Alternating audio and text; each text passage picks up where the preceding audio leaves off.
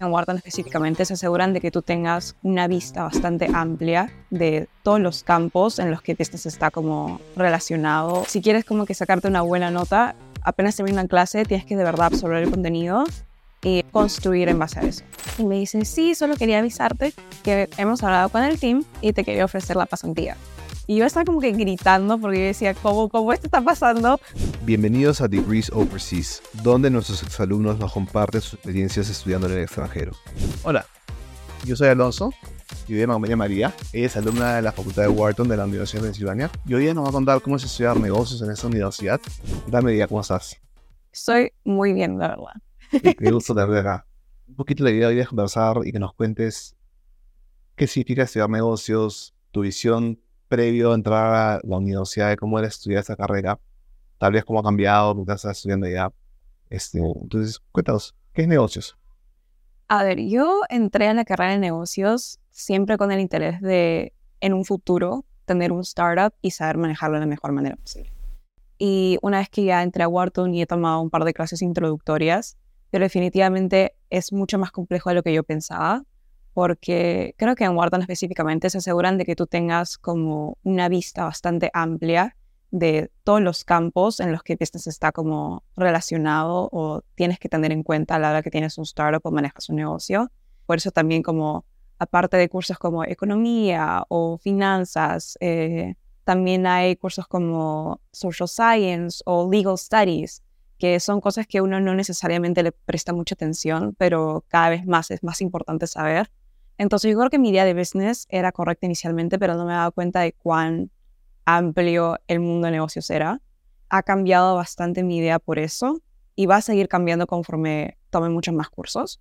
La verdad que business me está encantando. Yo en realidad entré con la idea de business como que haciendo una concentración en Wharton, porque en Wharton no es que escoges un major necesariamente, haces como que un concentration, que puede ser en marketing, operations information, economía, etcétera. Y yo entré con la idea de, ya, voy a hacer una concentración de marketing.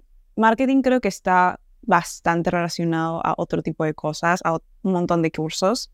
Y me gustaría hacer algo que sea como que un poco más abierto a cosas. De hecho, tomé un curso en Operations, Operations and Decisions, OIT 101 o 1010, como es ahora.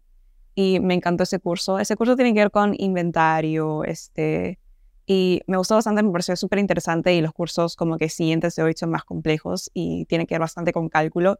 Y yo que siempre decía, pucha, yo odio cálculo, no voy a hacer nada que tenga que ver con un montón de números. Me encantó el curso más que cualquier otro. Y entonces estoy viendo si hago un concentration por ahí o tal vez tomar otros cursos introductorios y me gusten otras áreas, pero por el momento sí, como que ahí va mi visión de business y por ahí me estoy manejando. ¿Y te da la flexibilidad desde el principio de elegir tus cursos o tienes que seguir cierta malla curricular? Uno tiene la libertad de elegir sus propios cursos, pero hay como que unos cursos básicos que tienes que tomar para tomar como que otros niveles. Entonces yo, por ejemplo, para tomar un curso de STAT, otro tipo de cursos, tenía que tomar este Math 1400. Entonces tenía que tomar eso. Como que eres libre, pero tienes que tomar ciertos cursos antes. Entonces casi todos en primer año de Wharton tienen como el mismo, como que las mismas clases, mismo horario. Hay chicos que ya como que adelantaron sus cursos, entonces ellos sí son como que totalmente libres de escoger en los cursos que quiere tomar y también sus tiempos. Ya tienes como que algo más o menos dictado, por lo menos el primer semestre, y ya en el segundo semestre yo la sentí más libre de escoger qué cursos introductorios yo quería tomar. ¿Cómo sientes tú que puede haber influido el rol de tus profesores en descubrir una pasión? Es como que decir, oye, mi operations puede ser una, un sector a explorar, ¿no? Este, yo siento que ya los profesores son muy aparte es experto, ¿no? Muy emocionados en transmitir, ¿no? En, facilitar el aprendizaje y está muy encima de los alumnos que quieren aprender, ¿no? Entonces, ¿cómo ha sido para ti esa experiencia con tus profesores?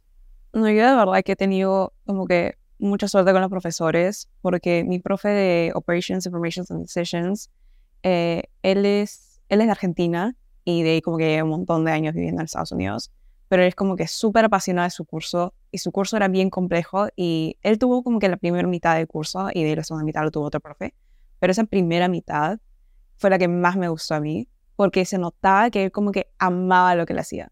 Él se aseguraba de que como que ponerle humor a la clase, que siempre hay una buena vibra en el classroom, que es un classroom de más o menos como serán 40 personas más o menos y él trataba de conectar con todos y él siempre estaba como que atento a que todos estén como que en la misma página porque hoy eres un fast-paced course y si te pierdes en un momento, ya lo siguiente como que no vas a poder construir más porque se construye como que cada semana. Entonces él se aseguraba de como que tener suficientes office hours disponibles, eh, respondía siempre a tus emails y si querías tener un one-on-one session, él también como que está disponible para hacer ese tipo de cosas. Eso es algo que también vale para todos los cursos en Wharton. Los profesores están súper disponibles para ti. Se aseguran de que tú sepas que si no, o sea, si sientes que los lectures no son suficientes para ti y el recitation también no es necesariamente suficiente, se aseguran de que tú puedas como que agendar un espacio con ellos para clarificar cosas, ese tipo de, como que matters. Sí, la verdad que he tenido una suerte increíble porque no sé si, si hubiera tenido otro profe para hoy en esa primera mitad, tal vez ni siquiera hubiera considerado hoy como un concentration.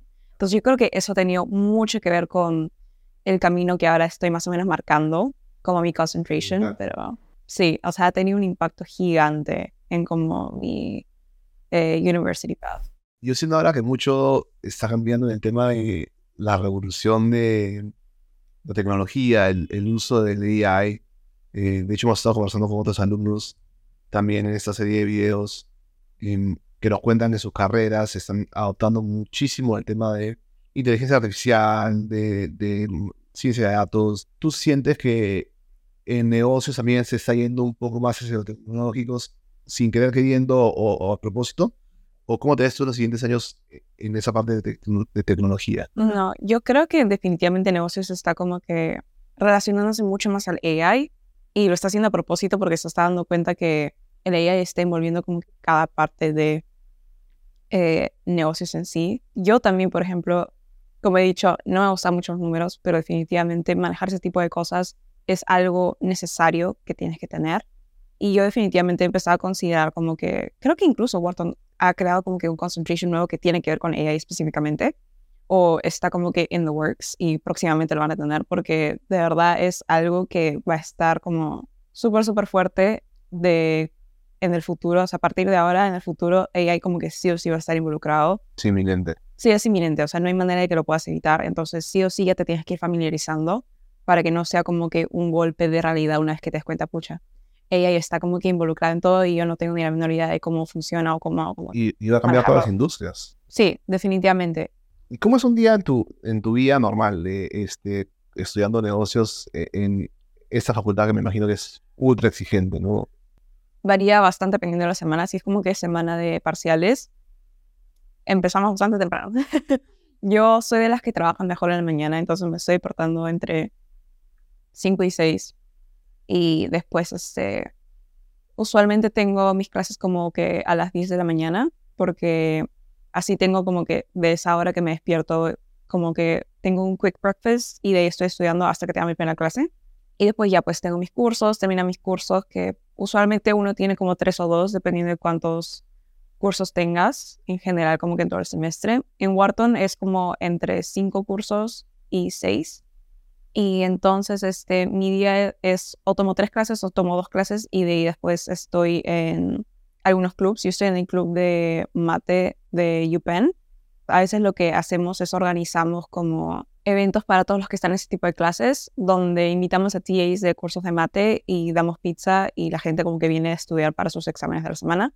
Entonces, o estoy involucrada en ese club o estoy viendo como que talks con Wharton Latino. Wharton Latino es como que un grupo de latinos que están en Wharton y ellos organizan bastantes como que seminarios con diferentes empresas que tienen que ver con consultoría o investment banking o bancos en sí. Entonces, eso es más o menos como que mi día a día siempre es como que work hard, play hard en Wharton, pero una semana tranquila yo diría que no estoy como que tan saturada de cosas que hacer. Es como que solo voy a mis clases y de ahí me reúno con mis amigas a la hora que yo quiera, cuando ellos estén libres, cuadramos como que horarios donde podemos ir a un group study room y podemos repasar como que el contenido que vimos ese día o la semana pasada, porque definitivamente no puedes, en Wharton no puedes hacer esa técnica de estudias todo el día anterior necesariamente. Tipo, no hay forma. No hay forma. Eh, si quieres como que sacarte una buena nota, tienes que, apenas terminar una clase, tienes que de verdad absorber el contenido y así como que construir en base a eso. Definitivamente tener como que un calendario y un horario diario súper marcado me ha ayudado a que pucha, no tenga extremado exceso en el final porque me saqué buenas notas en los otros parciales, entonces mi nota, Ok. o sea, no tengo tanta presión llegando al final porque sé que, pucha, en el peor de los casos, imaginemos que jale este final, solo vale 20% y en el resto me he sacado como que un A, entonces estoy como que Ok. safe.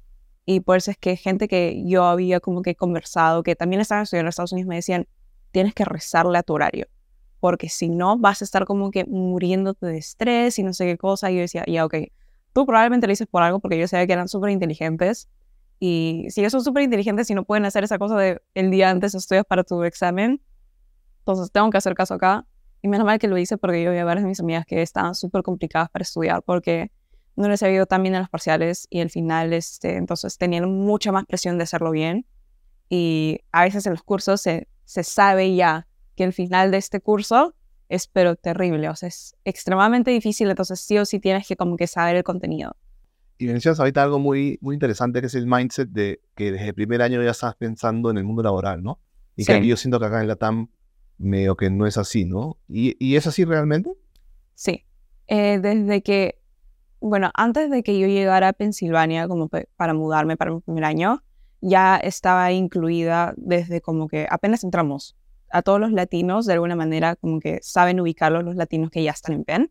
Y entonces nos unieron como que un grupo de WhatsApp y desde entonces como que se tratan de que tú sepas de diferentes internships que están disponibles para chicos de primer año, eh, cómo usualmente son las entrevistas de consulting, porque consulting e investment banking son como que las dos ramas de negocios que son bastante usuales para los chicos que apenas de la universidad, es súper usual que ellos se vean alguna de esas dos. Y entonces a mí se me hizo como que súper bueno tener a este grupo de chicos ya mayores que yo que ya habían pasado porque yo iba a pasar mi primer año en Wharton y tenían como que consejos acerca de cómo manejar coffee chats, cómo manejar entrevistas, cómo hacer networking, que es súper fuerte en negocios en todo el mundo, pero yo diría que en Wharton es especialmente como reconocible y palpable networking en cada clase que tú entras.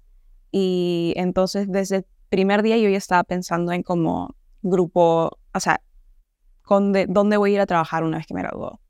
Y de hecho, yo también como que ingresé a la universidad sabiendo de que una vez que yo salía de ahí, tenía que conseguir un buen trabajo y que iba a ser más simple hacerlo por el simple hecho que yo soy de Wharton. Eh, pero definitivamente aprecio que esos chicos que son mayores que yo y no me conocían, sentían esa como que necesidad de ayudarme Claro. y guiarme en cómo, cómo manejar, obtener un trabajo y obtener pasantías. Sí. La universidad de IA, los peers, ¿no? Es, es soporte de poder entrar al mundo corporativo, ¿no? Y sé que ya lo has hecho, ¿no? Sí, es un internship ahorita. Sí, literalmente ahorita estoy en un internship en BCG, en la oficina de Lima. Eh, yo la verdad que sabía que es usual de los como que universitarios en Estados Unidos tener internships. El primer año. Sí, desde el primer año, pero muchos como que te dicen, ah, pero es tu primer año, como que nomás relájate, pero después esas personas que te dicen relájate tienen internships alineados. Entonces yo decía, pucha, voy a intentar tener un internship, si sale súper bien y si no, es mi primer año, pero para el segundo sí o sí como que desde segundo, segundo, tercero y cuarto año es como que expected que tú tengas un internship. Tu primer año es un poco más relajado en ese sentido. Pero yo esa pasantía la escuché gracias a Wharton Latino, que es un campus group, y de hecho habíamos tenido como que varios seminarios con BCG, especialmente con BCG en SSA, o sea, en como que toda América. Yo la verdad que estaba interesada en eso, pero también hubo un momento donde yo como que medio me desanimé, pero no porque yo ya no quería eso, sino por el simple hecho que en un seminario, después de ir a varios, eh, dijeron que solo estaban interesados en sophomores, o sea, gente de segundo año, o sea, que ya está teniendo su segundo año y ya va para el tercero. Y yo dije, pucha, entonces esto ya no aplica para mí, como que he, he invertido todo este tiempo en ir a los seminarios, como que hablar con gente, y al final tal vez ni siquiera puedo tener la oportunidad. Y entonces yo le envié a un email a como que el head recruiter de SSA, diciendo como que, hey, soy de primer año, estoy en Wharton, eh, y yo estaría interesada en tener un internship este verano en alguna de las oficinas de Latinoamérica, especialmente en la oficina de Lima, Perú, porque ahí se me haría fácil, no tendría que ver como que un tema de visa ni ese tipo de cosas. Entonces, es algo que estaría muy interesada en poder tener un internship en la oficina de Lima y me gustaría saber si eso sería posible. Y yo ya había hablado con el head recruiter varias veces por email, porque yo siempre le estaba preguntando cuándo era el siguiente seminario y ese tipo de cosas. Siempre como que estábamos como que keeping in touch. Era usual que él me respondiera como uno o dos días, pero después no me respondió como por dos semanas. Y a las dos semanas no me respondió él, sino que el head recruiter había hecho forward de mi email a uno de los recruiters de la oficina de Lima de PSG. El recruiter de la oficina de Lima literalmente me envió un mensaje como que, hola María, como que súper chévere, este, envíame tu CV y mañana estás libre para hacer una entrevista. Y eso lo que, ok, está pasando. Entonces tuve que, en plena clase, está como que polishing mi resume, mi CV, todo para mandarlo. Y al final cuadramos para un viernes una entrevista. Y entonces tuve esa entrevista, la entrevista, yo sentía que fue súper bien porque yo estaba, yo ya había averiguado bastante de BCG y había averiguado bastante también de la carrera y me había preparado. Entonces también trataba de hacerle como que preguntas personales y todo ese tipo de cosas. Después de esa entrevista, tuve como que otra después de como dos semanas con una chica que era ya como head recruiter de toda Latinoamérica. Y después de eso, como a las dos o tres semanas, creo, eh, el recruiter de Lima me envió un mensaje y me dice como que, hola María, este, estamos como que recopilando datos, ¿qué me podrías dar tu número? Y yo solo que, ok, y le mando mi número y como que a los dos o tres minutos me llama y me dice, sí, solo quería avisarte que hemos hablado con el team y te quería ofrecer la pasantía.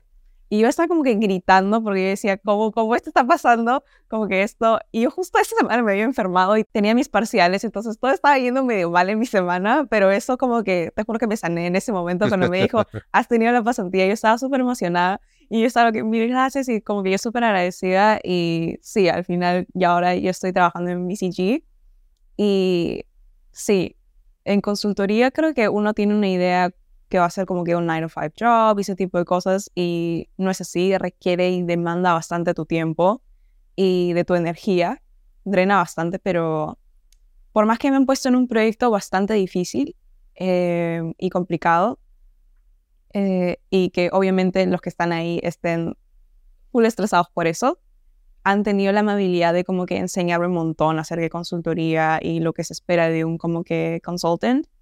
Y por el momento, la verdad que a mí me está gustando ese tipo de vida.